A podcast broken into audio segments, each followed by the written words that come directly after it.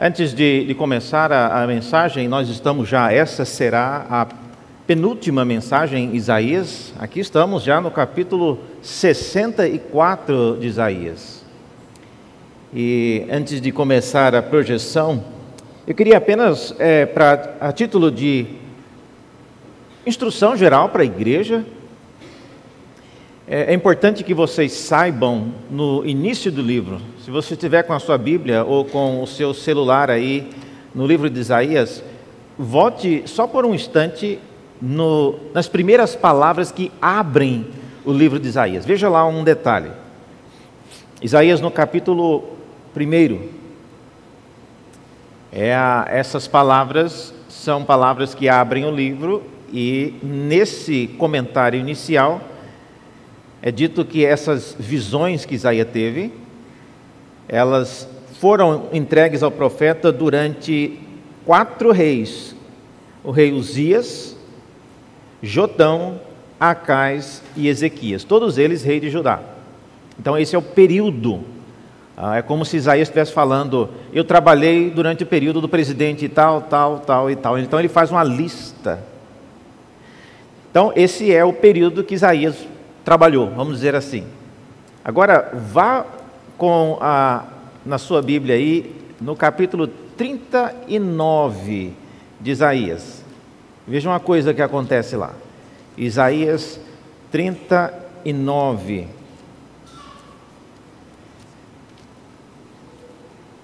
Os últimos 38 e 39 conta a história já da o rei Ezequias Estão vendo aí? 38, a oração de Ezequias. E ele, os irmãos conhecem a história, ele ficou doente, depois ele chorou a Deus, pediu mais um tempo de vida, Deus lhe deu mais 15 anos, mas depois ele morreu.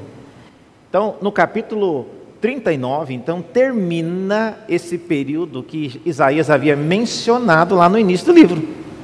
Que o trabalho dele foi entre os, os reis Uzias, Jotão, Acais e Ezequias. Então, no capítulo 39, esse tal do Ezequias já morre. Por que, que eu estou falando isso?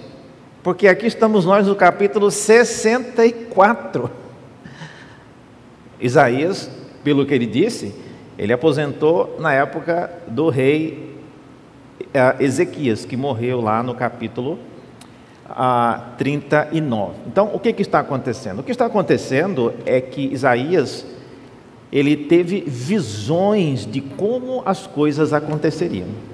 Então, o que nós estamos vendo aqui no capítulo 64 é parte dessa visão que ele teve daquilo que aconteceria, mas ele não viveu para ver e para participar desses eventos, tá certo? Então, capítulo 64, nós vamos lê-lo e vai falar sobre coisas da queda de Jerusalém, todas essas coisas, Isaías não participou, ele já tinha morrido, muito, pelo menos, mais de 100 anos antes ah, dessas coisas acontecerem, Isaías já tinha morrido, tá bom? Então é importante você ter isso anotado, se você tem o costume de anotar na sua Bíblia, anote aí, né? Isaías viveu até o período que é mostrado ali no capítulo 39, com a morte do rei Ezequias, também encerra ali o período do profeta Isaías.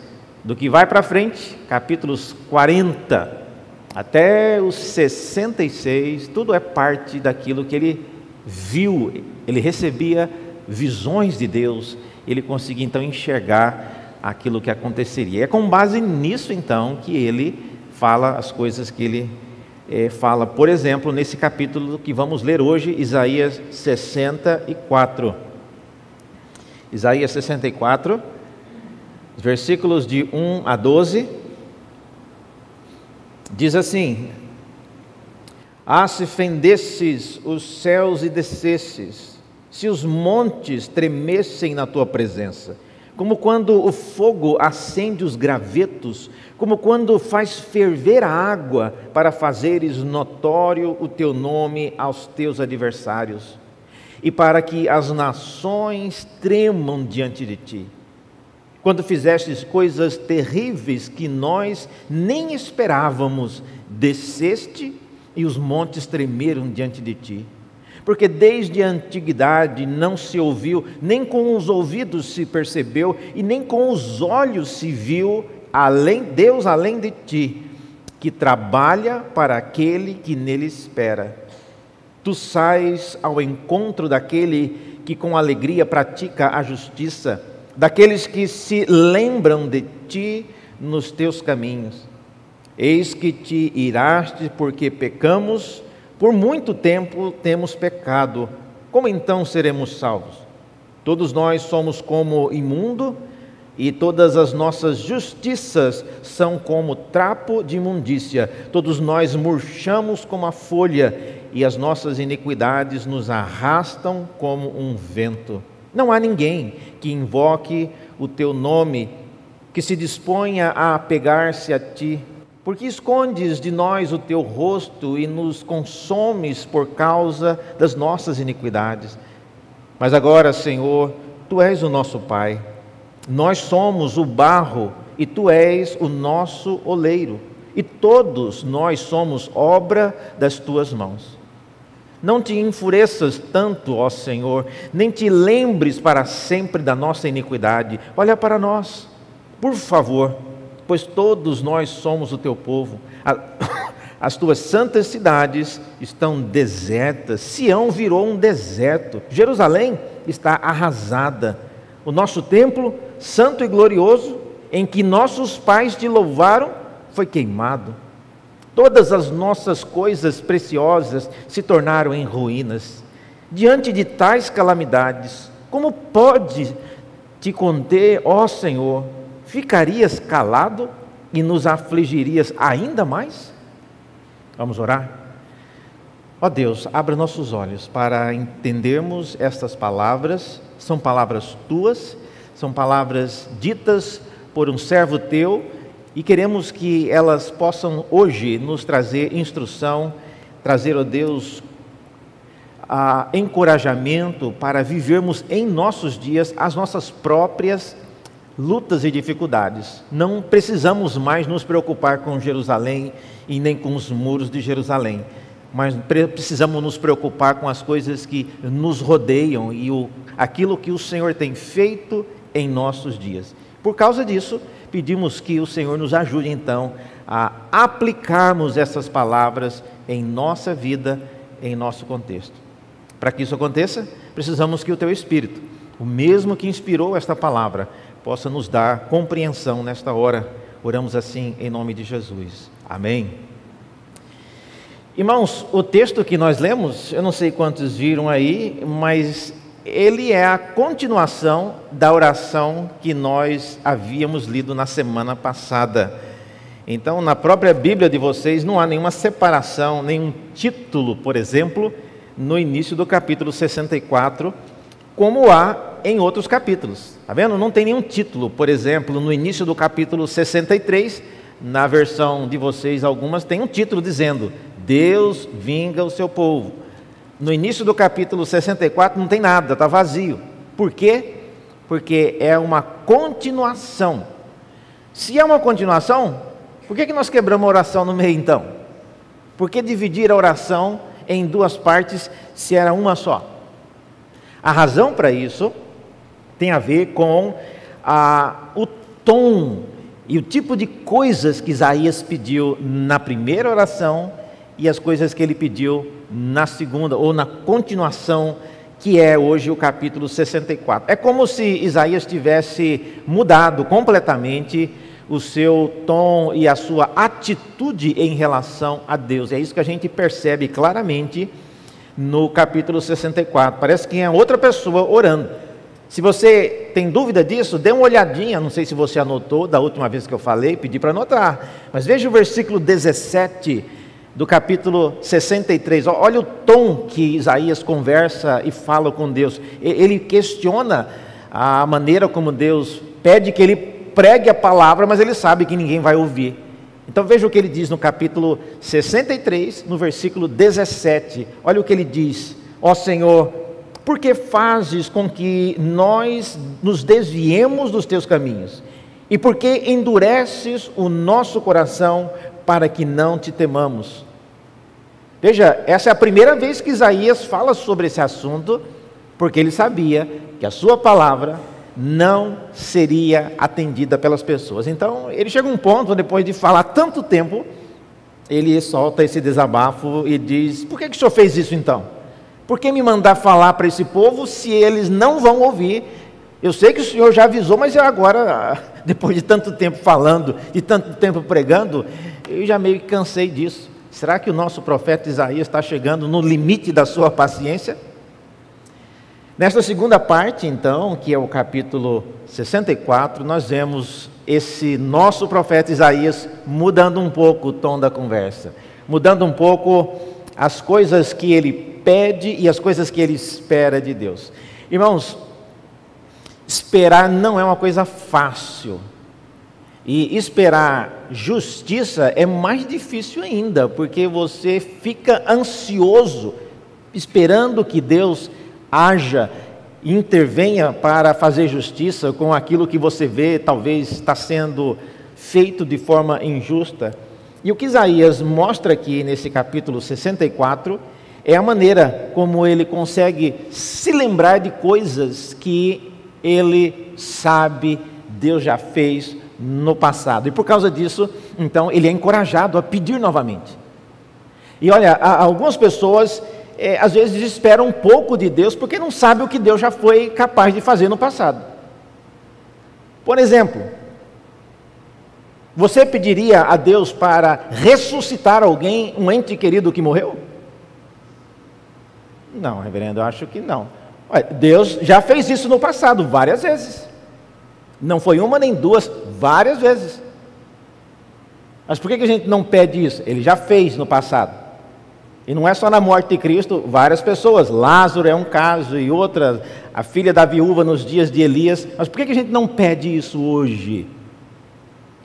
Mesmo porque, se fosse uma pessoa crente, você pedisse para ela Deus ressuscitar e vamos que Deus ouvisse a sua oração, a pessoa ia ficar muito zangada, porque você trouxe ela de volta, ela estava no paraíso com Deus, do lado de Cristo, e você puxou ela de volta. Ela chega aqui, ela ia dar uma bronca em você. O que, é que você pensa que você estava fazendo?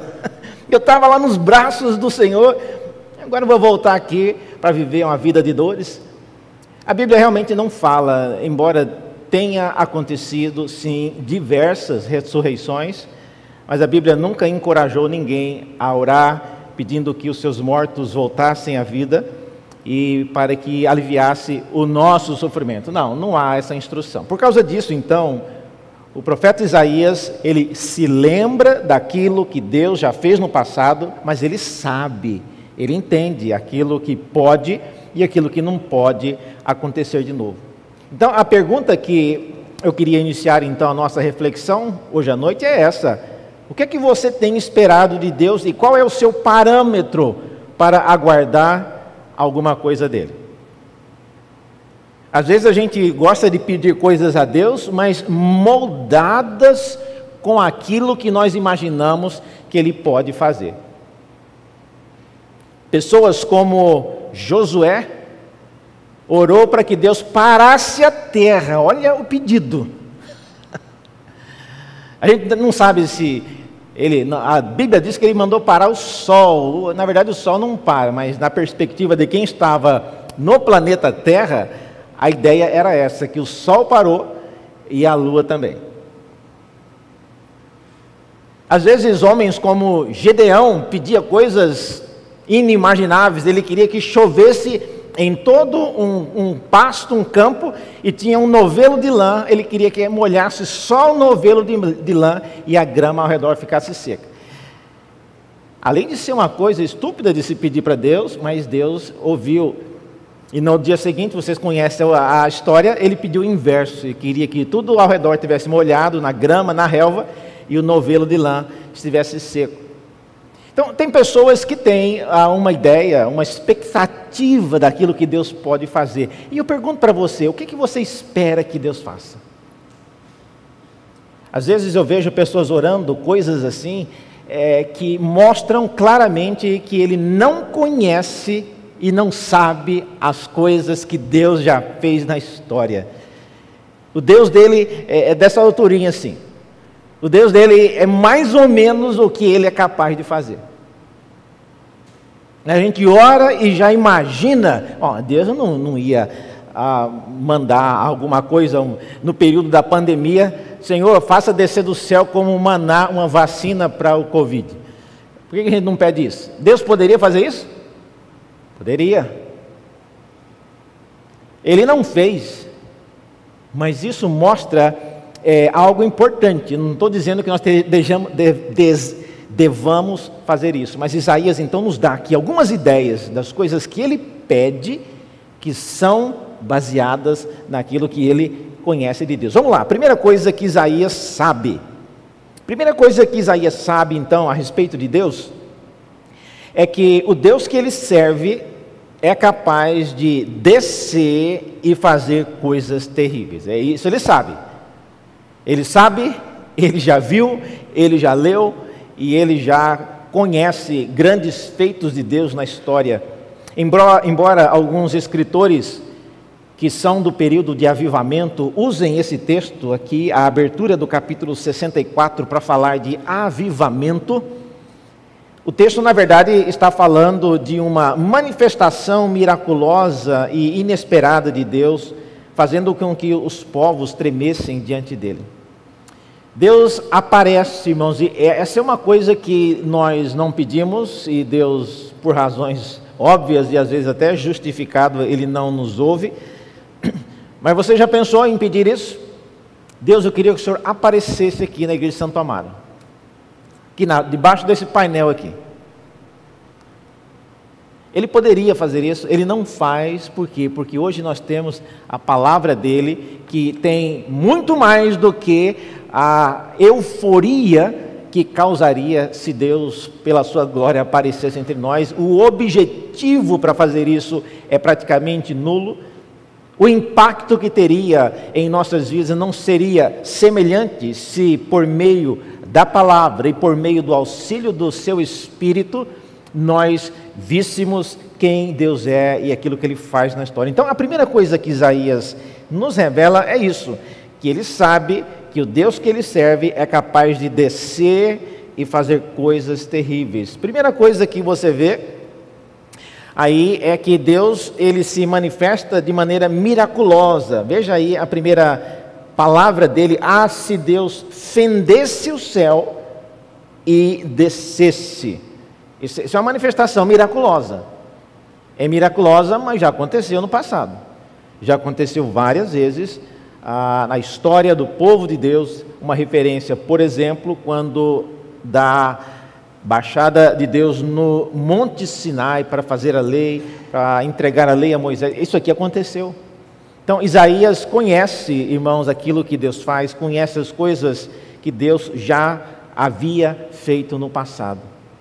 Uma outra coisa dessa frase que ele menciona é que essa manifestação, ela é uma manifestação aos inimigos, diz o versículo 1: Ah, se fendesses os céus e os montes tremessem na tua presença, ah, e como quando o fogo acende os gravetos, como quando faz ferver a água para fazeres notório o teu nome aos teus adversários. Está vendo?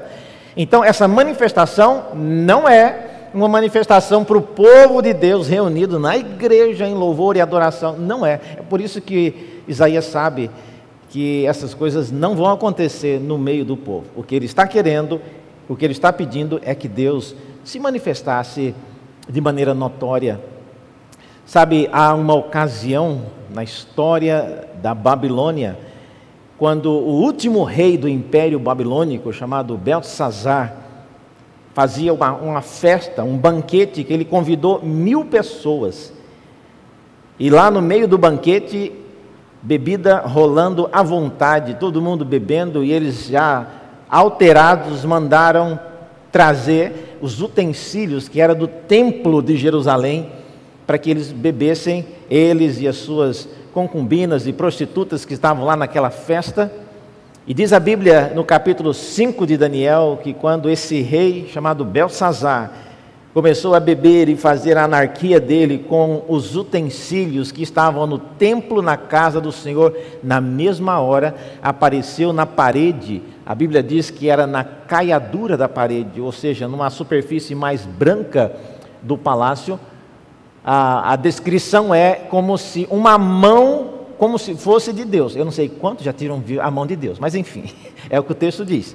Uma mão, como se fosse a mão de Deus, escrevia na parede, escreveu um enigma. E o relato do profeta Daniel diz que o rei, ele não conseguia parar em pé, os seus joelhos batiam no outro, de pavor e de pânico. Ele nem sabia o que estava escrito ali mas aquilo lhe causou medo e tremor. E, e, é exatamente isso que Isaías está dizendo aqui. Que se Deus manifestasse de maneira miraculosa e aparecesse, às vezes esses nossos governantes, todos eles, às vezes que não prestam o devido respeito e temor a Deus, pudessem pensar um pouco naquilo que eles fazem, naquilo que eles falam e em quem eles são. Então, a, a, a, linguagem do profeta Isaías tem a ver com isso, a manifestação aos inimigos. Outra coisa que eu vejo é que é uma manifestação que causa tremor. Vocês viram aí? No início é dito que se Deus aparecesse, os montes tremeriam, é uma maneira figurada, mas mais embaixo você verá também que os inimigos, no final do versículo 2, para que as nações tremam diante de ti. Olha, a gente precisa aprender a colocar um certo é, respeito e às vezes o medo, o temor é algo que muitas pessoas não têm. As pessoas acostumam-se demais com a vida fácil, com a vida onde eles conseguem fazer, ah, às vezes, é, motins e fazem movimentos e conseguem o que querem. Ah, na nossa, no nosso século, em nossos dias, ninguém mais tem medo de nada. E a ideia de você ser uma pessoa destemida, aí eu faço o que eu quero, eu consigo arranjar os meus meios, eu faço o que eu quero, eu consigo o que eu quero. Olha, Isaías pensa e ele pede, quem dera Deus manifestasse a sua, a sua presença, de modo que as pessoas tremeriam na presença dele. E em último lugar, veja, essa manifestação de Deus não era apenas para causar medo, não era para causar horror, mas era também uma manifestação que deixa uma instrução.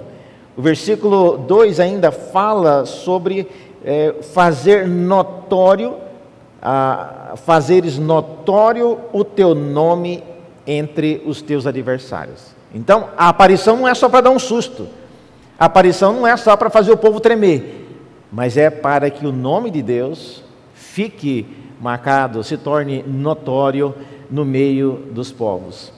Tá? Se você acha que essas coisas não acontecem, meus irmãos, olha, elas acontecem sim.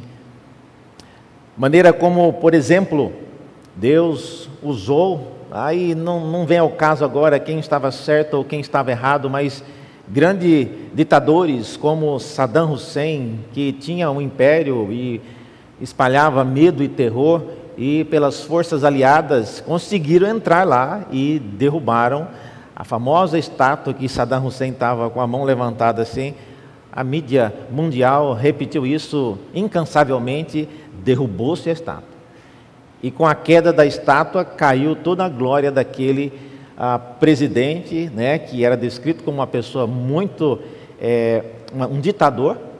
E a última vez que ele foi capturado, ele foi encontrado dentro de uma, um buraco, como se fosse uma fossa, no quintal de uma casa, escondido, com apenas com uma ventilação é, para fora, para que ele pudesse respirar. E a mídia internacional, quando tirou Saddam Hussein de lá daquele buraco, como se estivesse tirando um tatu de uma cova, uma coisa humilhante.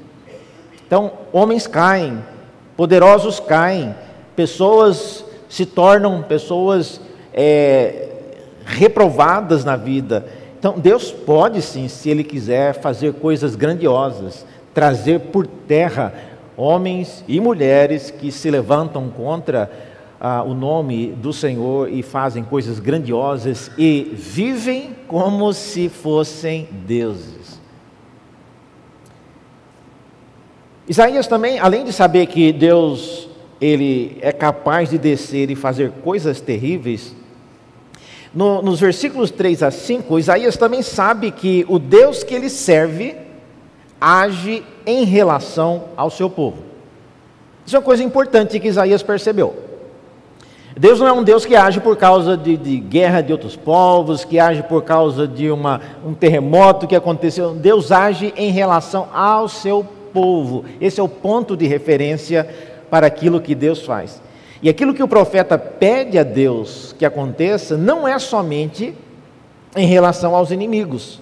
O texto fala, pelo menos de duas maneiras, que Deus é, ele age em relação ao seu povo. Primeiro, diz o versículo 3 aí, vocês viram que ele trabalha ele trabalha para aqueles que nele espera. É a primeira coisa que ele menciona. Ah, desde a antiguidade não se ouviu, nem com os ouvidos se percebeu, nem com os olhos se viu Deus além de ti, que trabalha para aquele que nele espera. Então, essa é uma maneira que Isaías vê o que o seu Deus faz. Não é fácil, não é fácil você criar, manter e viver com uma expectativa daquilo que Deus vai fazer, porque Deus demora para fazer as coisas. E às vezes essa demora nos faz cansar. E essa demora, às vezes, ah, larga a mão, larga a mão. Eu, eu esperei já por dois anos, Deus não respondeu, eu vou fazer por conta. E eu não preciso de um Deus que demora dois anos para responder um pedido. Eu precisava disso para ontem. Já dois anos se passaram. Então, esquece. Eu vou me resolver sozinho. Então, essa demora, às vezes, causa em, no, causa em nós esse senso de que Deus não está agindo. Mas olha, é, Isaías percebe isso. Deus trabalha para aqueles que nele esperam. Essa é uma expectativa que ele aprendeu e ele está nos mostrando aqui. Segunda coisa, ele diz aí também no, na, na sequência, no versículo 5, que é uma outra maneira de Deus agir em relação ao seu povo. Ele sai ao encontro daquele que com alegria pratica a justiça. Sair ao encontro, irmãos, é, é uma expressão que descreve um Deus que vai em ajuda, ele acode. Então não é apenas um Deus que está decidindo coisas, aprovando lá no computador as coisas que vai para fulano, coisa que vai para cicrano. Deus ele sai ao nosso encontro. E ele fez isso de maneira gloriosa na pessoa de Cristo. Deus sai ao nosso encontro. E é isso que Isaías diz aqui tu sais ao encontro daquele que com alegria pratica justiça e daqueles que se lembram de ti. Então é uma maneira muito específica de Isaías lembrar. E uma outra coisa, uma terceira coisa, ele sai ao encontro daqueles que lembram dos seus caminhos. É outro ponto. É, tudo isso você pode estar pensando, mas pastor, o que isso tem a ver com a minha vida? tem a ver com a nossa vida, meus irmãos, porque nós precisamos dar uma, re, uma atualizada nas coisas que você espera de Deus. E às vezes nós somos muito é, pequenos nas coisas que a gente espera de Deus, nas coisas que a gente pede a Deus. Senhor, eu preciso de um trabalho, abre as portas. Gente, não tem coisa mais vaga do que se pedir para Deus abrir as portas. Você sentado no sofá, Senhor, abre a porta. Olha, não importa, não vai abrir assim não. Teve um tempo na minha vida que eu tinha que tomar muitas decisões. Eu, se eu ia ou não sair do Brasil. E olha, Deus não, não, não joga por debaixo da porta. Aqui está o visto para você. Não, é, dá muito trabalho. De modo que chegou um ponto que eu tinha que fazer alguma coisa. E eu fazia a seguinte oração. Eu não podia, eu não pedia para Deus abrir porta. Eu pedia para Deus fechar a porta, porque aqui vou eu. Então, se o senhor não quer que eu vá, feche a porta. Ponha coisa para que eu tropece. Pegue-me pela gola, não deixe eu andar, mas aqui vou eu. Não é sempre que Deus vai chegar para você, por favor, por aqui, abrindo a porta, pode entrar, emprego novo, entre aqui uma esposa nova para você. Né? E, gente, isso aí é parte das vezes do é, filme da Disney que a gente ouve, a gente acha que essas coisas acontecem. Deus não abre porta assim como a gente imagina. Isaías, é, está de maneira muito específica falando: Deus sai ao encontro de quem pratica a justiça e de quem se lembra dos caminhos do Senhor. E para que você se lembre de alguma coisa, você tem que conhecer. Então é importante que nós possamos dar uma atualizada naquilo que a gente espera de Deus. O que é que você esperaria de Deus numa situação de enfermidade? O que é que você esperaria de Deus numa situação de conflito conjugal, caminhando para o divórcio? De uma dificuldade extrema financeira que envolve bancos, envolve é, agiota envolve tantas coisas. O que é que você pede a Deus? Senhor, mate esse agiota, que eu não preciso pagar dívida. Não é uma opção, irmãos. Deus nunca pediu para matar ninguém. Não, não peça isso. Senhor, faça aparecer 200 mil reais aqui na geladeira. Eu abri. Tem... Também não é uma coisa sábia de se pedir. Então, veja, quando a gente olha para a realidade, muitas pessoas passam os mais diversos tipos de problemas, mas Isaías nos ensina que ele conhece o Deus que ele serve e ele já viu coisas acontecendo. Ele sabe, ele sabe que é possível fazer algumas coisas.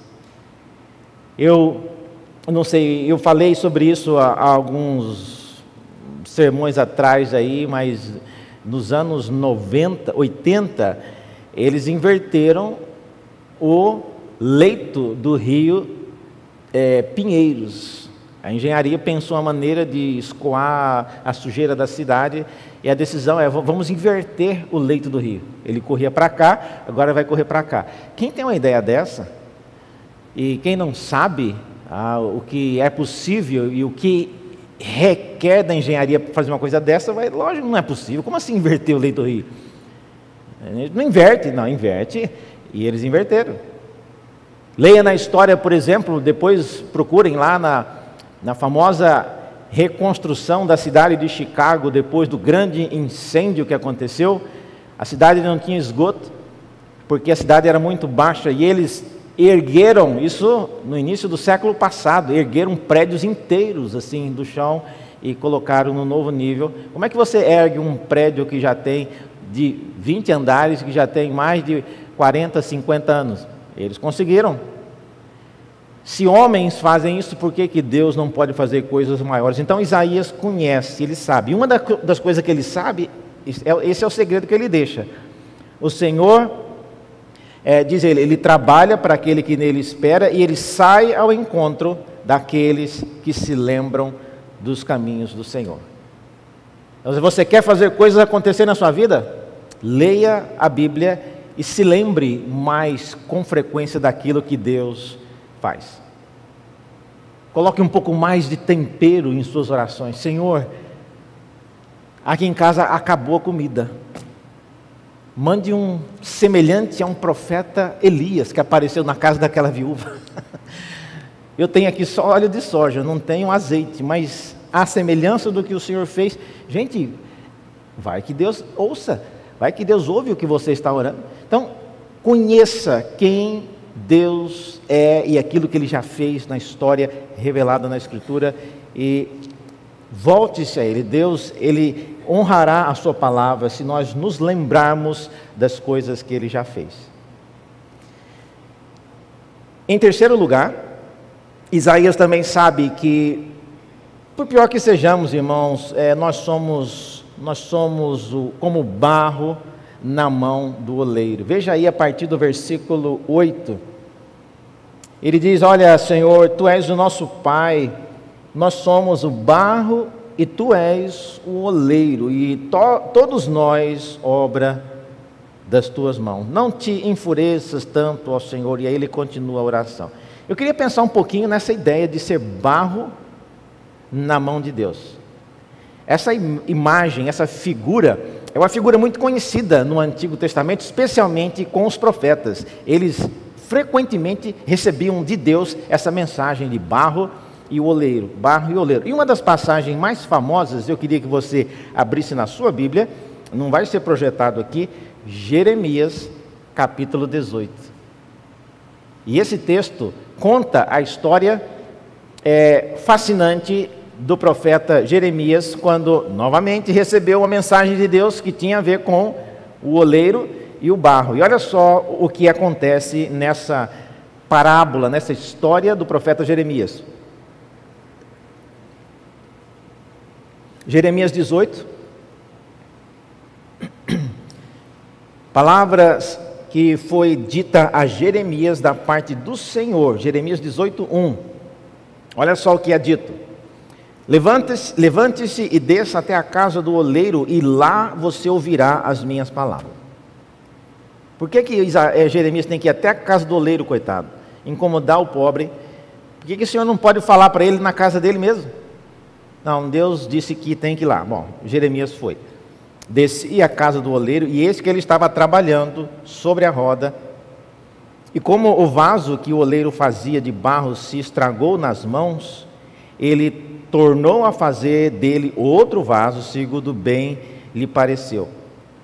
Então a palavra do Senhor veio a mim, dizendo: Casa de Israel, será que eu não posso fazer com vocês como fez esse oleiro? Diz o Senhor. Eis que, como o barro na mão do oleiro, assim são vocês na minha mão, ó casa de Israel. Agora, olha só o que Deus pensa com isso. Isso é uma, é uma figura, é uma metáfora. Agora, o próprio Deus vai interpretar a metáfora. Olha como que ele interpreta. No momento em que eu falar a respeito de uma nação ou de um reino, para o arrancar, derrubar ou destruir. Se essa nação se converter da maldade contra a qual eu falei, também eu mudarei de ideia a respeito do mal que pensava fazer-lhe. E do, no momento em que eu falar a respeito de uma nação ou de um reino para edificar e plantar, se ele fizer o que é mal aos meus olhos, e não obedecer à minha voz, então eu mudarei de ideia quanto ao bem que havia prometido fazer. Veja, a, a, referência ao vaso na mão do oleiro, irmãos, não é somente a soberania de Deus, não. É em referência ao estágio inacabado que nós estamos nas mãos de Deus. Então, se você acha que a sua vida está imperfeita, olha, deixa eu te contar uma novidade. Está porque você ainda não chegou no estágio de perfeição que Deus quer para a sua vida. E a rapidez com a qual ela irá ou não tomando a forma que Deus quer, vai depender, como diz o texto, de você obedecer, de você conhecer. É outra coisa, não tem como você obedecer à vontade de Deus se você não conhece. Primeiro você tem que conhecer, para depois começar a obedecer ou até desobedecer. Mas se você não conhece, você nem sabe se você está obedecendo ou desobedecendo. Então, Deus pode, a qualquer momento, recomeçar ou desfazer o que vinha sendo feito nas nossas vidas, irmãos. Lembre-se disso. Isaías sabe disso, Isaías conhece uh, essa uh, atitude de Deus, então ele pede isso, não, ó Senhor, eh, nós somos o barro e tu és o oleiro, ou seja, eu sei que o Senhor pode mudar tudo isso a qualquer momento. Eu sei que o Senhor pode recomeçar o que o Senhor tem feito em nossa vida. Há pelo menos três coisas que Isaías ele pede a Deus, sabendo que Deus pode recomeçar em qualquer hora. E Deus pode voltar a dar uma nova forma em nossa vida. E aí está uma coisa que você pode pedir a Deus coisas que são possíveis. Dependendo da fase da vida em que você está, se você é solteiro, se você está com, namorando, se você é noivo, tem muita coisa que pode ser refeita. Muita coisa que você pode pedir para Deus, Senhor, pegue esse nosso namoro, jogue na mesa, amasse tudo, faça tudo ficar reto, vamos construir isso de novo. Deus pode fazer isso também com casamentos. Deus pode fazer isso com relacionamento com pais. Senhor, pegue esse meu casamento, amasse tudo de novo. Faça um bolo e comece a dar forma novamente. Deus pode fazer isso. Às vezes nós não temos coragem de pedir isso para Deus, mas se você pedir, olha que Ele vai fazer. Três coisas que Isaías pede em relação a isso, sabendo que Deus mexe nas coisas. Primeiro, versículo 9, ele pede para que Deus não não te enfureças tanto. Versículo 9, ele pede isso, não te enfureças tanto, ó Senhor. A pedir para que Deus não fique zangado é um pedido que a gente pode fazer, porque no passado nós já vimos outros homens, como Moisés, pedindo isso. Segundo, ele pede para que Deus não se lembre para sempre da nossa iniquidade. É outra coisa que ele pede. E nós podemos pedir isso com mais certeza, por quê? Porque o nosso Senhor Jesus já recebeu a punição por todos os nossos pecados. E por último, Isaías pede para que o Senhor olhe para nós. Versículo 9: Olha para nós, ó Deus, olha para nós, por favor.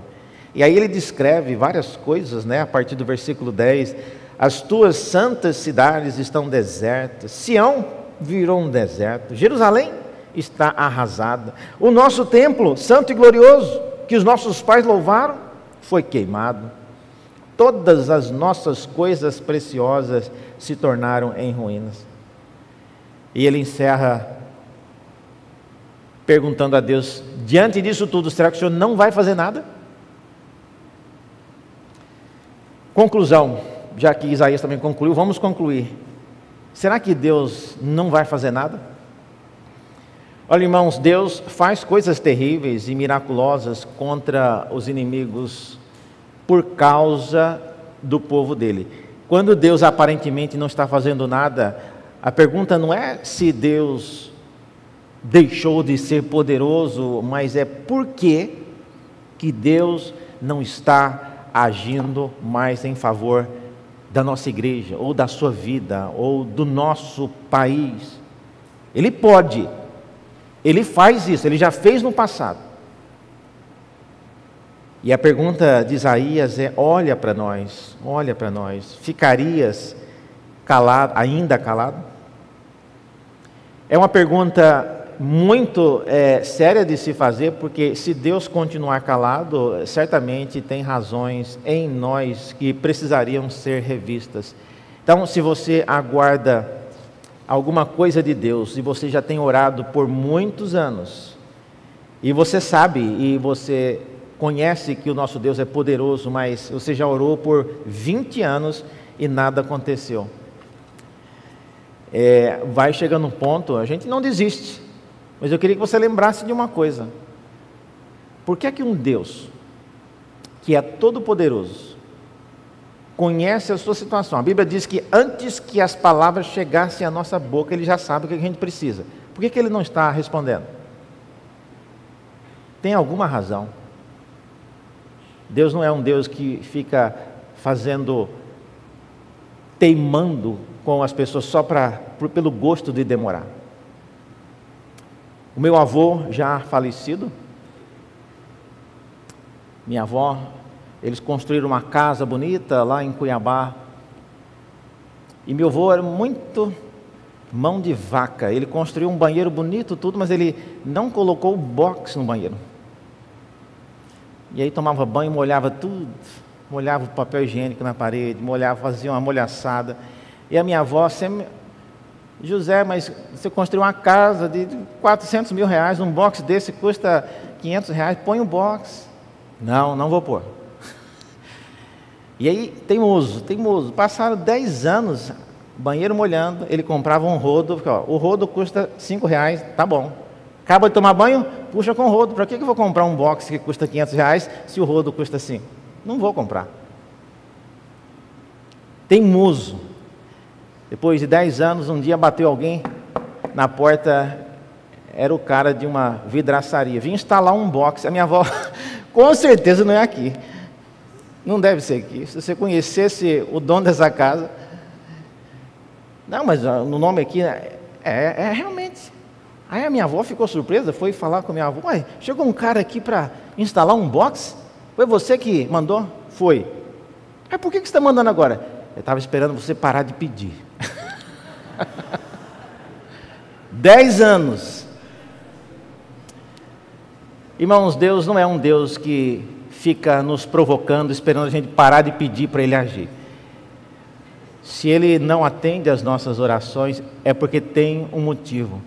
E é uma boa oportunidade para você rever a sua vida, rever as coisas que você conhece a respeito de Deus, para entender o motivo da demora de Deus. Vamos orar mais uma vez? Senhor, graças te damos pela tua palavra que nos ensina a estar em sintonia com o Deus que tu és e as coisas que o Senhor faz, fez e fará. Não nos deixes, ó Deus, ser pessoas diminuídas por causa daquilo que nós achamos. O Senhor é um Deus grandioso que faz coisas terríveis, como o texto nos diz. E queremos, ó Deus, consagrar a nossa vida a um Deus que é capaz de fazer coisas grandiosas que não esperávamos, como diz o texto em Isaías, mas o Senhor fez, o Senhor faz e o Senhor fará. Todavia, o Senhor fará essas coisas em prol daqueles que praticam a justiça com alegria e que conhecem os teus caminhos. Ajuda-nos, Deus, a entender isso, ajuda-nos a ver a tua glória sendo realizada e concretizada em nossos dias à medida em que caminhamos em nossa luta diária. Oramos e pedimos isso em nome de Jesus. Amém.